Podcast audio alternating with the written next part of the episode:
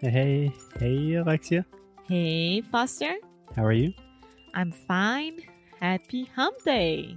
Happy Hump Day. Today is Wednesday, and it is another day that we are talking about the rules of language learning. Yes, um, I'm getting a lot of messages on Instagram of people, uh, people, people, people, Peepong. Peepong. of people liking it, all the episodes, and having a lot to share as well about the first two episodes. So today, I think that it's the most the most important episode for me. Yeah. So, again, if you are just joining us now, we are talking about the rules of language learning. So, this famous internet polyglot named Ollie Richards, a British guy, Ollie, he is doing a series on YouTube called The Rules of Language Learning. And Alexia and I are simply talking about them, giving our opinions, where we agree, where we disagree. And these are supposed to be controversial because the only rule is there are no rules. Yeah, it's what works for you. That's it. Yeah. Yeah. That's the only rule. Yeah. so, with that said, Alexia, rule number three Ollie says, study at your desk with the door closed. Yeah. What do you think about this? I think it's I think it's the most important part of the learning process that you have all yourself concentrated in one thing on one thing. on one thing In general, we concentrate on, we focus on. and I think it's one of the bis- biggest issues that our generation has nowadays. We can't focus, everything is popping on our screens every minute, so it's very, very hard. Yeah. So, just to give a little bit of context, Ollie, at the beginning of this video, he talks about when he first started learning languages, he just had an old textbook and he would sit in his room with the door closed and study. And then he started having access to like foreign language movies and stuff like that. And then he had Netflix. And then the iPhone came out and his language learning routine changed incredibly to now he was doing all of his studying on his iPhone and then eventually he said that that just doesn't work there are too many distractions and that you should return to just being in a room by yourself at your desk with the door closed Yes, I would say old fashioned way. exactly exactly back to the basics Yeah. Um, you do have an app when you need to concentrate, right? Yes. So, can I give some first opinions about this? So, what he's really talking about is focus and distraction. And I talk about this all the time with Alexia. I don't talk about it on the podcast as much because Alexia cannot take it anymore, I think. But I am a big, big believer in distraction.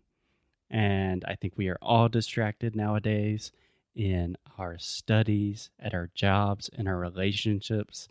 And multitasking is a myth. You heard it here. multitasking does not make any sense. It is not true. If you think you can multitask, you can't. Believe me.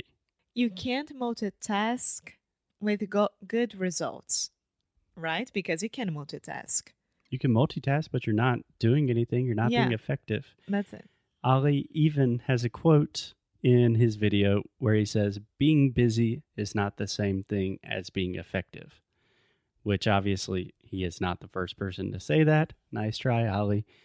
Everyone has said that in business. There's a big difference between efficiency, like trying to get everything done, and effectiveness. Yes, and we when we are talking about the learning process of English, for example, we are talking about people who work who have they who has Who have people who have. have.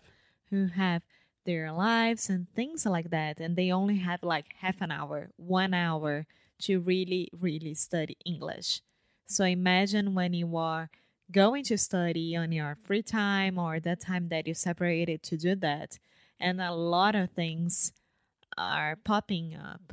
Yeah. You still have WhatsApp groups coming in and Yeah, Yeah. because a lot of people says say, my God, I'm struggling with this today.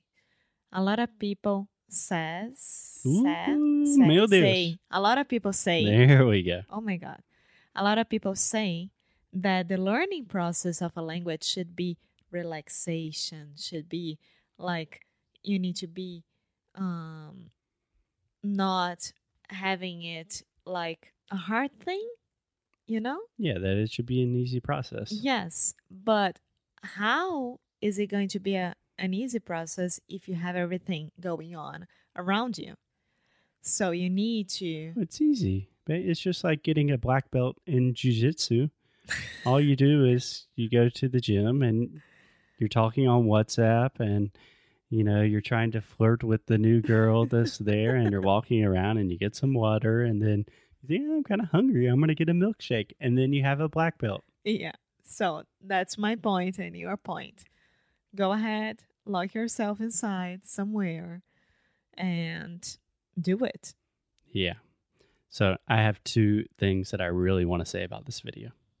So one of the big points he is making is that now we have so much information with the internet that is a really really good thing but it can also be a bad thing if you don't use it in the right way. So his suggestion is just completely forget about it, go back to the books and just lock yourself in a room and sit there. Yeah. So I definitely agree with the first part that the internet provides a lot of opportunities, especially for language learning. Now you can literally talk to anyone at any time, anywhere in the world via Cambly, obviously, or you can train your pronunciation with Sound School, obviously. But you can get really, really distracted. So, how do you deal with that distraction? that's the point of this episode. Yeah, but I'm asking you. And me, I need to not look at my phone, not have WhatsApp or Facebook open or Instagram, Pinterest, or anything like that, and really do do the job. And I always say to myself, like, at three o'clock, for example, you start your hardest task of the day, and you're only looking at everything that you want after when Right. you're done. Right. Again, it's just multitasking. Multitasking is a myth. So, personally, I use an app called Freedom, which I believe the website is freedom.to, maybe freedom.io. I'm not sure. Or you can just search for the Freedom app in your app store of preference. And what Freedom does is just an internet content blocker. So, what I do when I'm working, when I'm giving feedback, when I'm recording podcasts, I turn Freedom on and I can only visit websites that I have included in my list of available websites. So, if I'm giving feedback and in between feedback, I kind of get bored and then I just, my brain automatically starts typing YouTube. The little Freedom blocker comes up and says, You're free. And I'm like, Oh, shit. Yeah, I need to continue giving feedback. yeah, it's freedom.to. Yeah, freedom.to. We will include the links in the show notes. I think it's very powerful. Maybe you don't need something that physically blocks you from your computer. Maybe you don't need to lock yourself in a dark room. And on that note, I personally don't want to be locked in a dark room studying with a textbook. I want to be walking in the woods listening to audio. That's my favorite place to do it.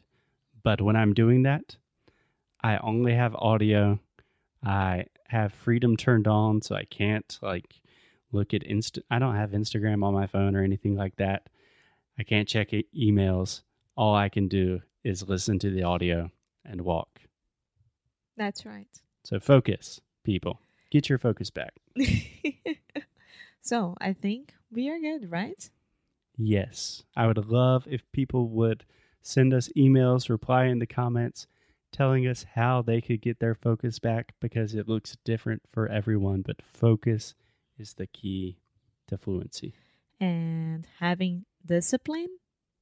Discipline. Discipline is a thing that you need to introduce in your routine. And without it, no learning process is possible. I would agree. Yeah, this is by Alexia Souza. I don't know if Alexia just created that right now. I did. Okay, that's beautiful. but it's true. Imagine any good, big, substantial thing that you have done in your life. You worked hard at it. You focused on it. You were disciplined. You were not checking your WhatsApp every five seconds. When you want to accomplish something great in your life, you dedicate a lot of, of time and attention to that goal. Yeah. Same thing with English. okay, sweet people.